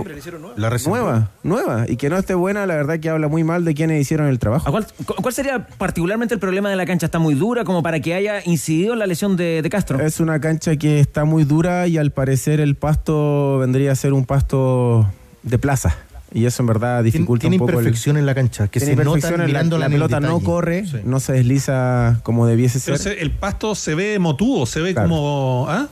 No sé, como si estuviera largo. Pero ojo, que ese pasto permite, ante cualquier evento, más rápido regenerarse. No, ya lo creo. Por eso es que se resiembra y se, y se, elige esa semilla, ¿no? Por eso ponen un pasto malo, para que aguante partidos de fútbol y eventos, show, si hay eventos, sí. privado. Resiste y se recupera más rápido. Está bien. Pero ese no puede ser el criterio. no, lógico. No, está bien, está bien la descripción. Estamos todos de acuerdo, pero. se echa a perder el pasto y en una semana ya. No, pongamos refalín entonces ahí, Juan. ¿O no? Claro, se supone que en el segundo semestre o a lo mejor en los próximos meses ya vamos a saber de, conciertos que se van a hacer también en el Estadio Monumental. Eh, Jorge se refiere a la lesión de, José Castro. Sí, señor. Eh, rotura del ligamento cruzado cuando se cuando frena, o sea, se, frena el, pie, digamos, y, ahí gira la, rodilla. Mm. Una, una lesión para varios meses que va a tener afuera al lateral, que había hecho un buen partido en ese duelo con Volados. Sí, había hecho un muy buen partido. Salvo en el inicio, la, única que le gana en ese mano a mano es Volados en el inicio del segundo tiempo. Y un datito que el presidente de Colo Colo, Alfredo Stowen, dijo que falta una segunda parte en, el- en relación al mantenimiento del terreno de juego. Tanto que discutimos de, de Falcón en la previa, eh, ¿fue factor su ausencia, Leo? No porque llegó, o sea, con los balones que llegó Universidad de Chile, no. Con el diario del lunes. Claro. Con el diario el lunes. El diario del lunes. Pero era, era la, la apuesta de Quinteros era arriesgada. Salió bien eh, en este caso porque no, no tuvo tanto trabajo con los dos, eh, con los dos delanteros. ¿Sigue en deuda Palacios en Colo Colo? No entró bien ayer. En, una- en un momento, a ver, el partido, le- eh, y lo explicaba bien el, el mago en el inicio, lo que no encontraba Colo Colo, lo que no encontró en ese primer tiempo era posicionar a los volantes a espaldas de los eh, y recibir. No tenían, no tenía segundo pase, es decir, la U le daba la pelota a los dos centrales, a De Los Santos y a mm, Ramiro González, y, y la podían tener todo el día. Porque en realidad que la tenga De Los Santos y que la tenga Ramiro González. no- eh, claro, pero no encontraba el segundo pase. El pase al. Por eso en el entretiempo yo hablaba de retrasar a Gil.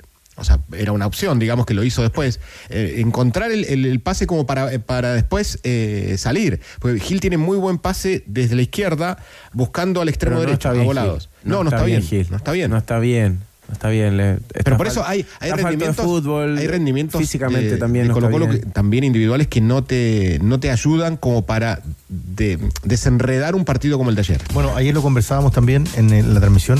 ¿Alguien entró bien desde la banca? Ninguno. ¿Alguien Es que fue cambió, un par- ¿alguien es que cambió fue el partido no, de la banca? Un partido muy posicionado. Muy- Ya, para complementar lo de Colo Colo y la cancha, falta una Ay. siguiente etapa de sembrado, que se va a mezclar con la que está ahora y eso se espera en dos a tres meses pueda estar listo el Monumental. Veremos si va a estar como lo quiere Quinteros. ¿Y sabes quién, qué, me- qué faltó? Y lo decía ayer en la transmisión, Tigre. Un gambeteador, alguien que te rompa con gambeta, alguien que, que agarre la pelota y se saque uno, o sea, Y uno no dos podía de- hacerlo, Lo tuvo un confianza. poco, un poquito Castillo. Pero no es un gambeteador, digamos. No, él es, muy gambeteador. fuerte, no muy fue- gambeteador. fue- él te echa la pelota, te echa la Pero pelota que se correr, llevó, la la que tuvo es porque se la lleva en un rebote, digamos, pero el- el- eh, Osorio tiene una gambeta en el primer tiempo, no sé si se acuerdan, como lateral izquierdo que la pierde y genera una situación de, de- Muy bajo, pero no, no hubo no hubo nadie que gambeteara. Anotamos tu dato, Leo. Gracias, Nico. Ahí la libreta. Jorge, de cara a la Copa Libertadores, ¿te preocupa el nivel de este Colo Colo? Eh, me preocupa, no, no, no el nivel, Carlos, sino que me preocupa la falta de variantes. Eso sí, el, que. Quinteros pueda mirar al banco de reserva y tenga jugadores que le den otra versión, otra cara a Colo Colo que sí lo tenía em, la temporada pasada. Con, con algunos ingresos que marcaban la diferencia, sobre todo el de volado, ¿cierto? Tenía volado, Zavala, Oroz, que, que- que de repente entraban en los segundos tiempos y podían marcar una diferencia, pero hoy Colo Colo no la tiene. Y eso es lo, eso es lo más preocupante, que eh, Colo Colo va con una idea ya más o menos definida o que quiere llegar, ¿cierto?, a, ese estilo de juego, eh, Quinteros, pero cuando se enfrenta a equipos que como el de Universidad de Chile ayer, que los va a tocar en Copa Libertadores, que, se- que sean equipos que defensivamente estén bien protegidos y salgan a una contra, ahí es donde me preocupa esa falta de, de reacción que pueda tener Colo Colo en Copa Libertadores. Por el lado de los azules, Gonzalo Álvarez, esta lesión de Castro podría abrir la opción de, de traer a algún eh, otro jugador.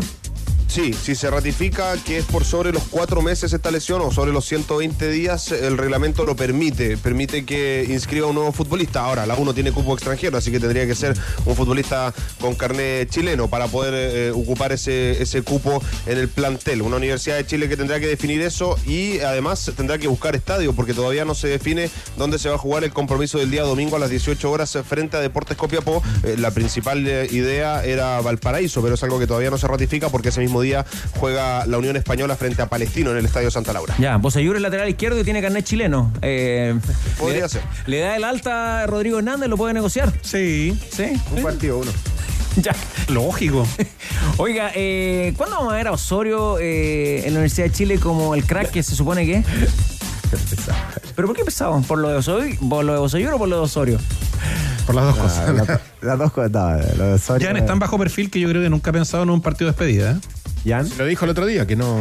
Muchachos, quiero, quiero poner Bueno. el tema de Osorio. Lo que pasa es que Osorio, yo creo que Osorio eh, tiene No está cómodo.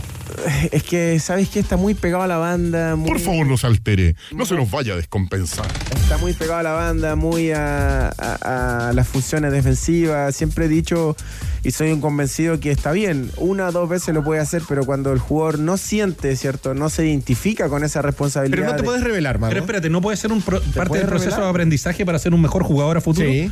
Yo creo, porque si algo le falta a Osorio justamente es la, duda. es la disciplina táctica. Sin duda, O sea, pero- en conversaciones en off, perdón, Jorgito, eh, muy breve.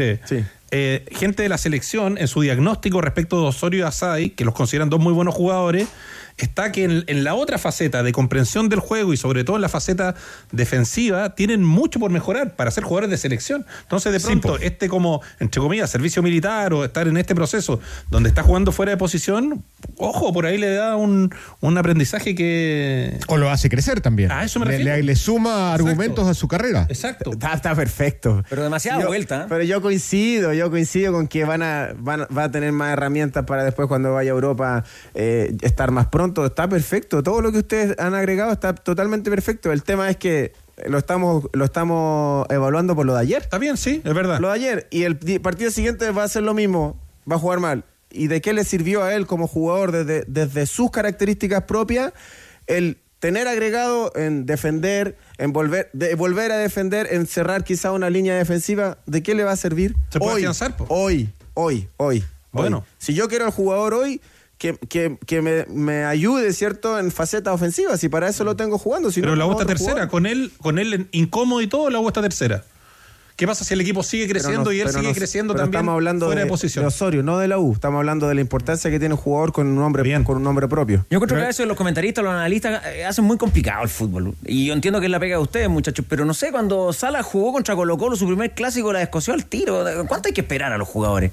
No se supone que Pero Osorio es un, pero- pero- eso- Se supone que Osorio es el principal jugador que tiene la Universidad de Chile, el principal Pero patrimonio. ese es otro punto, ¿Cuándo va a Carlos. marcar la diferencia? Eso es marcar la diferencia desde el punto de vista individual. Lo que te está diciendo Rodrigo, eh, después del reto, es que él, eh, él le está agregando a su función otra, otra, digamos, otra faceta del juego. Sí, po. Lo que yo te, lo que eh, ahora te respondo a eso, sí, está en un bajo nivel. Porque Sí, po. eh, es- eh, también le decía al mago, en algún momento se tiene que revelar, agarrar la pelota y hacer lo que tiene que hacer. ¿Te acuerdas en un clásico, en un super clásico que la U lo pierde y con Escobar, si no me equivoco, y el mejor de la U era Osorio? Y lo saca en el segundo tiempo, al parecer. Y todos dijimos, ¿por qué, Os- eh, ¿por qué Escobar saca a Osorio? ¿Qué estaba haciendo Osorio? Jugando con la pelotita.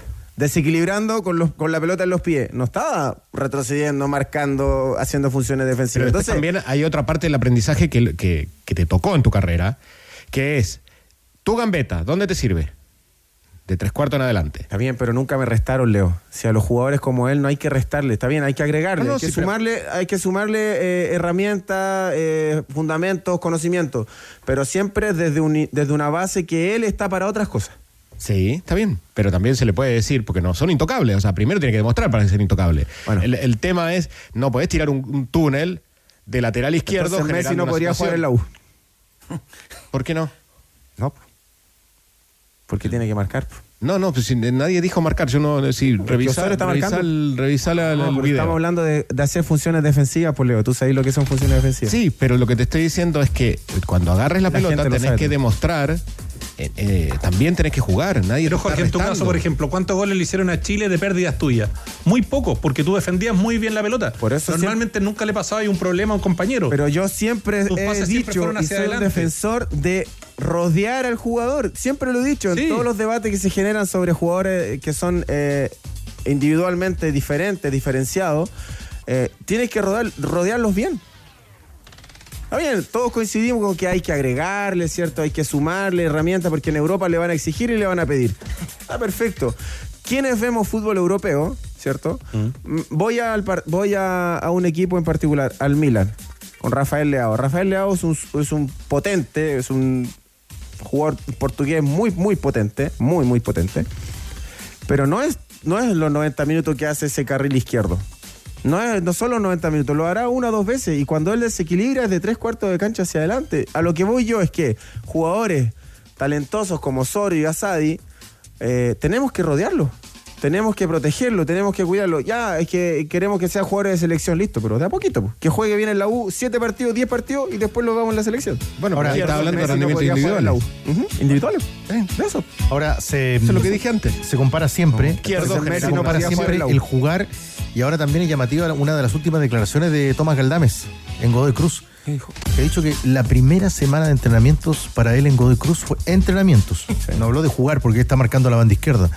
Fue terrible por la intensidad de los entrenamientos. ¿Qué pasaba acá? Pero allá es lateral izquierdo, ¿no? Allá, allá juega la banda izquierda. Allá es, ver, allá es la- discutible, ¿Puedo defender? Tigre. ¿Puedo defender? lateral. Puedo defender y atacar a. No atacar, sino que él debió haberse profesionalizado acá en Unión y no allá.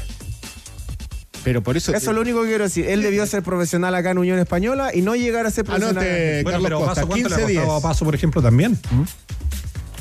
15 días. Primera vez que estoy de, de acuerdo con el mago porque, en, en definitiva, el sistema lo- el sistema de entrenamiento, y No el es mago malo lo no sabe estar de mejor. acuerdo. ¿Eh? No es malo no estar de acuerdo. Estamos en una sociedad donde, Muy bien, Jorge. donde ¿ah? vivimos con, No, no. con acuerdo y desacuerdo. Mire, voy a, voy a, mm, a tomar una palabra de Eso un es democracia. filósofo, de un filósofo, siempre que sea con respeto. Dijo una vez un filósofo en el Estadio Nacional. Y por ah, eso el ambiente acá en Maestro Tavares, eh, Maestro Tavares, pero pero con respeto. Con respeto. Pero Tenemos opiniones distintas, pero es parte de la sociedad. Usted debería haber eh, patentado el con respeto, ¿eh? Sí, sí, se han hecho programas con el. Sí, pues. Puede ser un boliche también. ¿eh? no, no, cosas. espere, espere, Debería registrado, Déjelo Jorgito, ahí. Puede ser un programa. Déjelo ahí, déjelo ahí. No, pero cuidado. Déjelo ahí, déjelo ahí. Puede ser una marca de ropa deportiva. Salgamos de acá, Costa, vamos. Cuando se trata de maquinaria, mis queridos tenores, la calidad no se tranza nunca, Tigre Cruces. ¿ah? El equipo que necesitas está en Finning Cat con un financiamiento especial. Compra hoy y comienza a pagar en julio. Para más información ingresa en www.finning.com. Finning Cat, tu socio de confianza. La tabla de posiciones, ¿cómo queda, Tigre? Bueno, la miramos después de lo que ha ocurrido en esta fecha con partidos que se van a completar hoy. Por ejemplo, la Católica tiene 17 unidades, es el líder del campeonato. Luego está uno de gran campaña, con muchos puntos en condición de visitante. Lo hizo otra vez. Huachipato, 15 puntos. Ganó 5 de 6, no empató y perdió 1. El equipo de Huachipato. La U tiene 14, Palestino tiene 12, Cobresal, Colo Colo y Everton, al igual que La Calera, con 11 unidades. Y encontramos en el fondo. A ver, de 7 para abajo. Falta a mí que sea de Huachipato. Siete puntos tiene Magallanes y Curicó.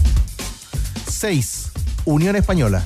Y cierran Audax, que juega hoy con O'Higgins, y Copiapó con cinco unidades. ¿Te gustaría cambiar el color, arreglar el techo, darle un nuevo estilo a tu hogar? Borrón y casa nueva con pinturas y adhesivos Lanco. Cumple esas metas y diseña el hogar de tus sueños en tienda.lancochile.com.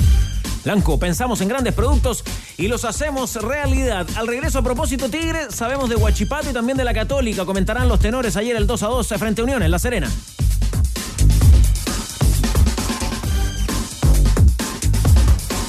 Todo está en juego. Estás en ADN Deportes con los tenores. 91.7. La pasión que llevas dentro. Guachipato. Destacamos la campaña del sublíder de la competencia, aún con, eh, con algún partido pendiente. Son dos los partidos pendientes que tiene Huachipato frente a la Unión y frente a Colo Colo. Colo Colo y Unión. Gracias, Tigre, por la precisión. Para saludarlo al volante uruguayo del equipo del acero. Gonzalo Montes, ¿cómo le va? Muy buenas tardes. Buenas tardes, ¿cómo están todos? ¿Todo bien? Bien, aquí está el Mago Valdía, está Burgueño, está el Tigre Cruces, está Rodrigo Hernández. Y lo primero es saber cómo evalúan esta, esta campaña que los tiene bien arriba en la, en la tabla de posiciones. Bueno, sí, primero eh, nos tiene contentos, obviamente, por, por lo que fue todos estos partidos ganando, obviamente, y, y bueno, después el objetivo siempre, tanto de Gustavo como, como de todos los compañeros, es ir partido a partido. Obviamente que entusiasma el arranque que tuvimos, pero, pero bueno, eh, no hay que, que desenfocarse y sí seguir haciendo lo mismo, ¿no? Y en esta campaña, Gonzalo, después de, digamos, de dudas de un equipo que no estabas, pero que peleó abajo, el año pasado también saliendo ahí, eh, digamos, en, en una posición que en algún momento fue incómoda, ¿cómo, ¿por qué ha cambiado tanto eh, esta temporada? Sí, la verdad que, que creo que, que nos ha sorprendido un poco a todos el, el cambio que, que tuvimos. La verdad no sé, porque, porque el año pasado eh, creo que teníamos prácticamente el mismo equipo y, Sí. y bueno, se, se, se trabajaba bien también con Mario, la verdad que, que se trabajaba mucho, pero creo que, que la propuesta de Gustavo ha caído bien en, en lo que es el plantel. a, a base de los jugadores que tenemos y bueno, creo que, que eso ha repercutido en el, más que nada en el volumen de juego que ha tenido el equipo. Hola Gonzalo, buenas, buenas tardes Jorge, te saludo por acá. Justo te iba a preguntar sobre, sobre las diferencias entre el técnico de la temporada pasada y el actual entrenador. Eh, desde, lo, desde los cambios, ¿cierto? Eh, no solamente de sistema ni de funciones, sino que de la toma de decisiones que quizás ustedes puedan tener. Te lo, te lo comento porque yo tuve a Mario Salas entrenador y era un poquito... Eh, reacio en ese sentido de, de, de, darle esa, esa libertad al jugador para elegir de una manera distinta a lo que él pretendía. Eh, ¿Se sienten más cómodos con, esta con, con, este entrenador esta temporada? Eh, mira, yo en lo personal con, con, Mario me sentía bien también. Mm. Creo que, que fue un, un, técnico que disfruté mucho tenerlo.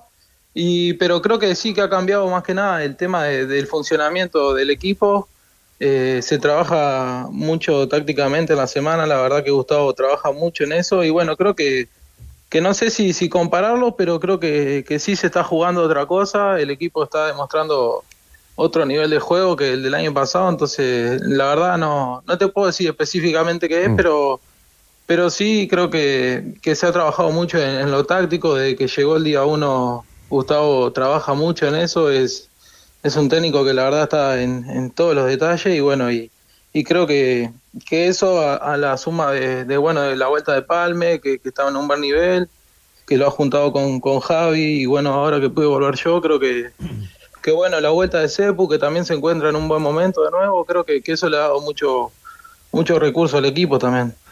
Gonzalo, en el mundo del fútbol se escucha mucho decir que hay que ir partido a partido, pero ustedes en alguna medida se inspiran, por ejemplo, en lo que ocurrió en la temporada anterior con Ñublense, con Curicó, respecto de que un equipo de provincia, a lo mejor con menos visibilidad, puede realmente pelear el campeonato o ir a la Copa Libertadores. Sí, obvio. La, verdad que, el arranque y, y, lo que está mostrando el equipo entusiasma y, y bueno, un poco sorprendidos, pero también pero entusiasmado, pero claro, lo, lo, lo, que no queremos es desenfocarnos de, nuestro objetivo, que siempre cuando empieza el lunes es el próximo partido y bueno, y creo que, que el equipo lo está tomando bien así, obviamente eh, el plantel está contento, en el club hay, hay bueno, buen ambiente, pero, pero creo que, que no, no nos estamos desenfocando de lo que es ir partido a partido, ¿no? Eh, te cuento algo, acá nuestros amigos siempre tienen interacción a través de los canales de comunicación de, de ADN y un hincha en la primera media hora del programa, que debía ser del clásico y las polémicas del clásico, nos decía, ¿por qué se habla tan poco en el fútbol chileno de Altamirano y del momento de Altamirano? ¿Y qué dirías tú como compañero? Bueno, sí, Javi, la verdad está pasando un, un momento espectacular. Eh, es un jugador que, que técnicamente es impresionante, eh, tanto en los partidos como en los entrenamientos marca mucha diferencia en eso y bueno, creo que, que está madurando como jugador, está, está creciendo en eso eh, estos dos últimos años que, que, viene jugando, creo que, que ha, yo lo he visto desde que llegué y ha ido madurando mucho y bueno, creo que, que tiene que aprovechar el momento sin desenfocarse y bueno, y, y obvio el equipo lo va a apoyar porque la verdad que es un jugador que tiene mucho para dar, ¿no? En un eh, fútbol 5, ¿a quién elegís? ¿A Palmesano o Altamirano? para el fútbol 5 creo que al Palme. ¿Sí? Sí, sí, para el fútbol 5 sí, no sé, en cancha 11 no sé, pero para el fútbol 5 sí, el negro juega bien. Pero en los entrenamientos, como ¿a quién, ¿a quién sufrís más cuando ahora cuando no jugabas de titular y tenías que ir al equipo suplente? Sí, la verdad los dos. Eh, sí, la verdad que, que, son dos jugadores que, que han sorprendido jugando juntos. Creo que, que los dos tienen buen manejo de balón y, y, y tienen esa habilidad para pa sacarse hombre de arriba. Y bueno, lo estamos disfrutando. Hay que también no, no tirarle toda la carga de, de, lo que sea el equipo a ellos, pero sí, obviamente, disfrutarlo porque la verdad están, están los dos a buen nivel. Palme volvió también muy, muy bien de su lesión y bueno, la verdad que, que el equipo los, está disfrutando y, y, bueno, ojalá sigan así. Ahora, yo en tu lugar, como sugerencia, elegiría a Cris Martínez, ¿eh? por lo menos para no tener que pelearte enfrente con Cris Martínez. sí, la verdad, me, me parece que, que, voy por ese lado. Sí. Oiga, Gonzalo, eh, ¿vio el clásico ayer? ¿Le pareció tan malo como recién comentaban nuestros tenores? Eh, sí, lo vi, vi el primer tiempo más que nada, el segundo lo seguí un poco, pero, pero no le presté mucha atención, pero sí, la verdad que no. Para pa los que estábamos queriendo ver fútbol no, no fue un buen partido, pero bueno, también hay que entender lo que, lo que se jugaban los, dos, los dos equipos y bueno, sí, sí no se vio un buen partido de fútbol, pero, pero bueno, creo que, que poniéndonos en el lugar de ellos hay que entenderlo un poco también. Claro, un Peñarol Nacional puede ser malo, pero por lo menos hay más patado, ¿no? Sí, sí, por lo menos hay una roja seguro. Oiga, Gonzalo, bueno, muchas gracias. Lo último, ¿les han dicho cuándo, cuándo estarían eh, jugando esos partidos pendientes con Colo Colo y con la Unión Española? Eh, la verdad que, que no, no nos confirmaron nada. Sabemos que jugamos ahora el sábado de local. Y bueno, sabemos que después creo que uno de los dos partidos se va a jugar, eso atrasado de local, pero, pero no sabemos cuál va a ser, así que no, no tenemos nada confirmado. Claro, en el receso. Bueno, Gonzalo, le agradecemos eh, la gentileza con los tenores, una- un abrazo y que sea una buena campaña esta también ahí junto al equipo del acero. Bueno, muchas gracias, saludos para todos ahí. Ya se juega la temporada 2023 del fútbol chileno y en as.com encuentras todas las noticias de tu equipo favorito, galerías, entrevistas, el once ideal y todos los resultados de la fecha en el sitio de deportes más leído del país. El fútbol chileno se vive en as.com, as.com es pasión. Bueno, contaba Gonzalo Álvarez, nos entregaba la información por interno, que si se confirma la, la grave lesión y el tiempo de recuperación de José Castro, digo respecto a los tiempos de recuperación, y la U podría salir al mercado, hay un nombre. Arrastra un lío, pero hay un nombre. Alex Ibacache. Que recordemos, el lío es que él dejó San Lorenzo. y se vino sin esa autorización de un préstamo por parte de Everton con el equipo argentino. ¿Sabías que Chaf Seguros es la compañía de seguros de propiedad y responsabilidad civil más grande del mundo que cotiza en bolsa? Ingresa a chaf.com y conoce las distintas opciones para grandes multinacionales, pymes y familias. Chaf Seguros, aseguradora oficial de la Liga Española en Latinoamérica. Universidad Católica. Universidad Católica. Universidad Católica. ¿Qué dijeron los cruzados? ¿Punto ganado? ¿O, o quedaron ahí con una sensación amarga en, eh, en la UC luego de ese 2 a 2 en La Serena en, eh, ante la Unión Española, Rocío? ¿Qué tal, tenores? Eh, bueno, en realidad se rescató finalmente el punto, pero eh, al primer tiempo estaba muy, pero muy golpeado el camarín cruzado porque tuvieron los fantasmas de la Copa Sudamericana. De hecho, yo lo comentaba en la transmisión que el rostro de Matías Dituro cuando sale en el primer tiempo fue muy parecido a cuando fue a enfrentar los micrófonos. Eh, él como capitán al principio quería irse y no hablar, pero después se dio cuenta que, claro, con la jineta tenía que dar una explicación después de quedar fuera de la Copa Sudamericana y era el mismo semblante cuando se van a los camarines. Una Universidad Católica, de, de hecho, que se va con cinco tarjetas amarillas al entretiempo y que después ya empieza a buscar el arco rival totalmente bipolar, lo que vimos eh, de un primer tiempo a otro, con un Fernando Sampedri que anota el doblete que termina siendo el empate ante Unión Española con un hombre menos y que incluso llama la atención los cambios porque se quedó sin hombres en creación, o sea, terminó sin Saavedra, terminó con Mauricio Isla después en el ingreso, lo comentamos en la semana que fue el blanco de las críticas ante la eliminación y fue por decisión técnica que prefiere tener a Byron Nieto, no estuvo César Pinares cuando termina el partido, el ingreso del Simbi Cuevas también le da otro rostro a lo que fue este elenco cruzado, entonces claro, llamó la atención cómo empezó a cambiar la filosofía Holland de saltarse líneas y el ataque directo para ir con todo para el empate, porque este era el partido donde necesitaban fortalecer eh, lo mental, que era algo vital. Así que escuchemos a Ariel Holland cómo recibe finalmente esta igualdad ante Unión Española. Es un punto ganado en el sentido de que nosotros veníamos de un golpe eh, emocional bastante duro. El partido siguiente, cuando pasa lo que pasó el martes, no es un partido fácil. Teníamos un rival duro que venía de ganar, que siempre es un partido que, que requiere de- de- de- del máximo nivel de adrenalina del, del equipo y creo yo que en el primer tiempo con el gol tempranero nos confundió, nos anestesió y creo que en el segundo tiempo el equipo reaccionó y creo que reaccionó con fútbol y creo que empató el partido y lo, y lo pudo haber ganado y a mí me gustó la reacción del equipo, me gustó el compromiso de todos los jugadores, la actitud con la cual fueron con mucha decisión, convicción, con muchas ganas de, de revertir el resultado del partido perdiendo 2 a 0. Ahí la palabra de Ariel Holland, el técnico de la UC. Y vamos a escuchar a Gary Cajelmacher, tenores eh, que no va a estar. De hecho, ya es la primera baja confirmada para el próximo partido ante Magallanes el día domingo a las 20.30 horas en la Florida por acumulación de tarjetas amarillas. El abuelo no va a poder asistir entonces y seguramente veremos a Burdizo con Ampuero como los centrales. Y se destacó, obviamente, la potencia goleadora del Toro San Pedri. 90 goles ya a 28 de Rodrigo Barrera. Le quedan dos para alcanzar a su siguiente víctima, que es el Acosta. Y estas palabras tuvo Gary Cajelmacher porque se empieza a hablar de una San Pedri dependencia en los cruzados. Muy contento porque es una individual importante que tenemos, que es un goleador, que tiene mucho olfato de gol y, nos, está ayudando muchísimo en esa faceta. Casi hace un, tercero, así que muy contento por eso, es un jugador muy peligroso y contento de tenerlo en nuestro equipo. Sí, sí, creo que es algo que él, que él creo que ya lo, lo sabe, es consciente de eso, pero creo que nos está, nos está ayudando mucho él también en, en toda la faceta del juego y la verdad que todos nos ponemos contentos cuando él puede, cuando él puede marcar.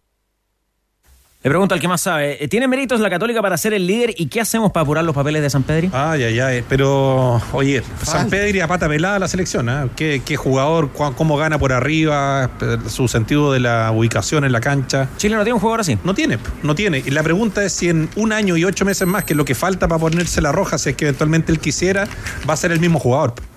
Ah, porque dos años en el fútbol y después de los 30 sabemos que pesan. 35 años, bueno. Por eso te digo. Pero para las clasificatorias, por Jorgito. Alguien que meta un añito, un añito bueno por la roja, uno. Aquí se, se crucifica cuando Berizzo y se castiga y se. Promedio de edad. Sí, se habla de Vidal, de Sánchez, que ya están viejos, que ya no tienen que venir, y estamos hablando de San Pedro que tiene 35. No, está bien, pero espérate, un dato duro respecto de la última nómina de la selección y, a propós- y, co- y cotejándola con eh, el promedio de edad de la eh, selección más longeva en el Mundial. Se hizo el ejercicio. O- 28,5 años el promedio de la selección con mayor promedio de edad en el Mundial. De esta nómina de Chile, 28,8. Nuestra realidad. ¿Tiene mérito la Católica para estar arriba? Sí, más allá de que los últimos dos partidos eh, no jugó bien. Me refiero al partido con Audax en la Copa Sudamericana y, en el, y especialmente el primer tiempo contra Unión Española.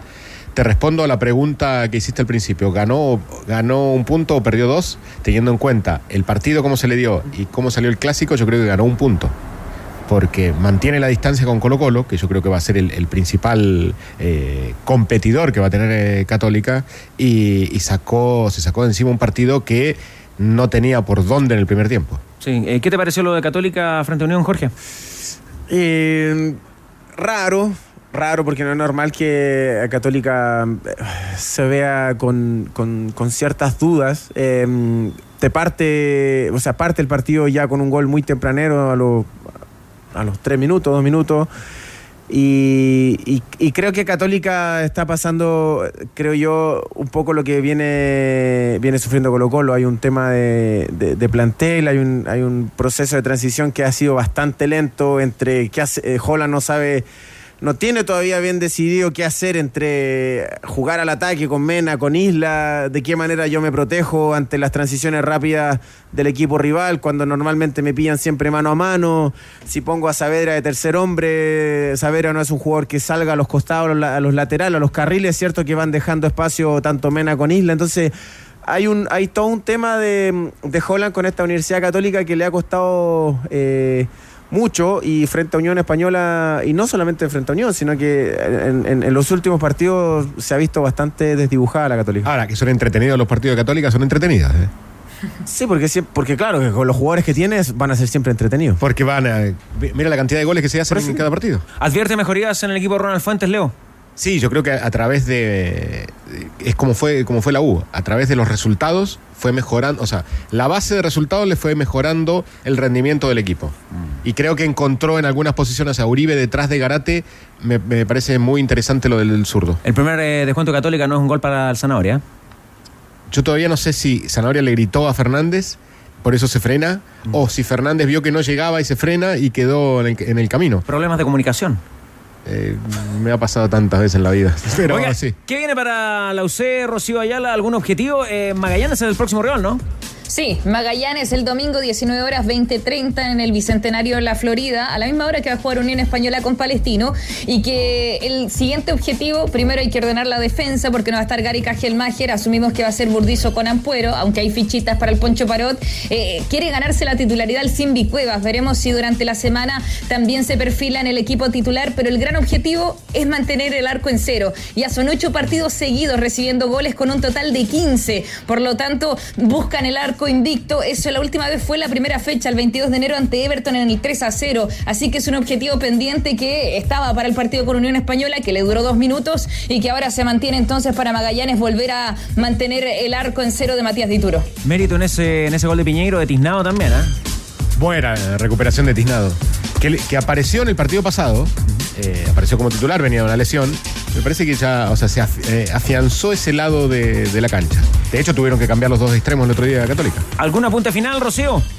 Solamente decir que tiene una racha de cinco partidos sin perder en el campeonato nacional, descontando ¿no? lo que fue la Copa Sudamericana. Así que eso lo mantiene por ahora en la punta, con dos partidos menos, lo decían Guachipato. Es el equipo más goleador con 21 tantos, gracias a Fernando Sampedri, la mayoría. Tenores, esta semana nos quedamos sin pelota porque Doña Carne anota tres golazos y se la lleva para la casa. Hat trick de Doña Carne. Costillar importado, 4.998 pesos.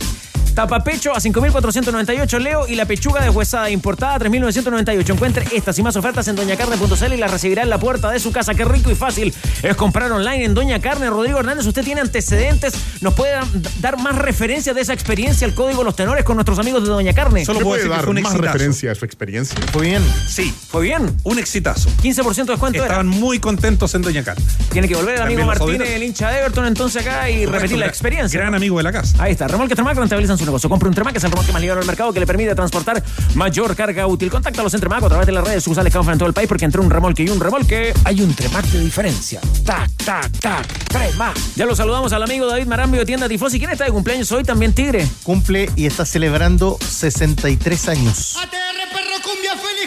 Un 13 de marzo del año 60. Hola. Solo una pista.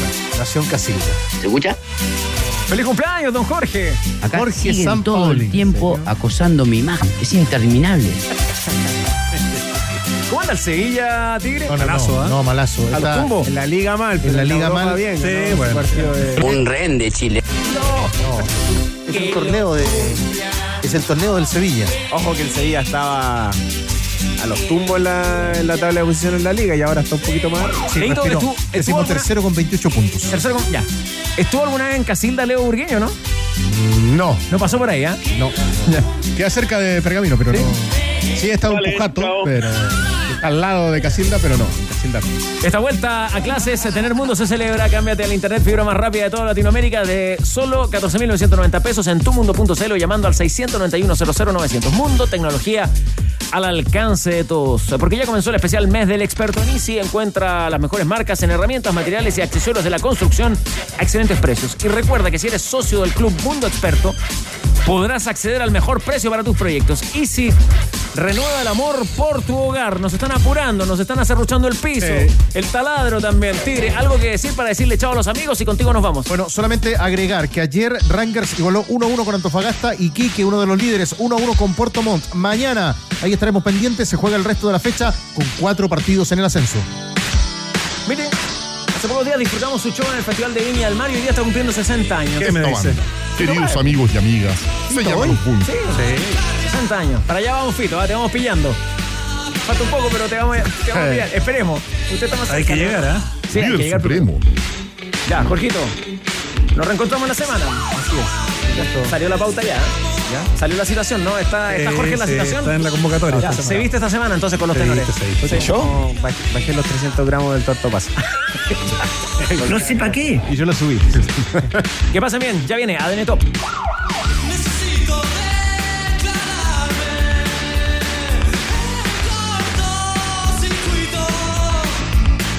Apuesta en vivo y por streaming con Polla Experto.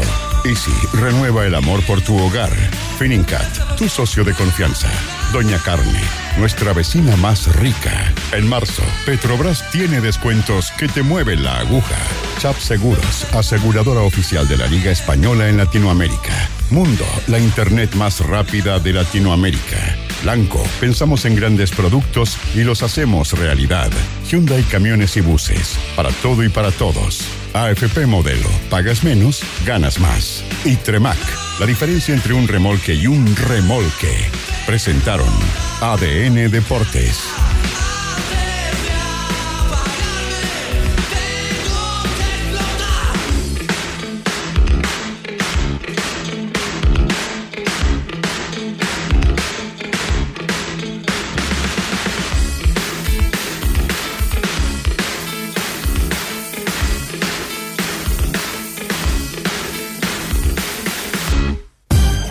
El telón. Los tenores vuelven mañana para otro auténtico show de deportes. Revive este capítulo y todos los que quieras en adn.cl en la sección podcast. No te pierdas ningún análisis ni comentario de los tenores ahora en tu plataforma de streaming favorita.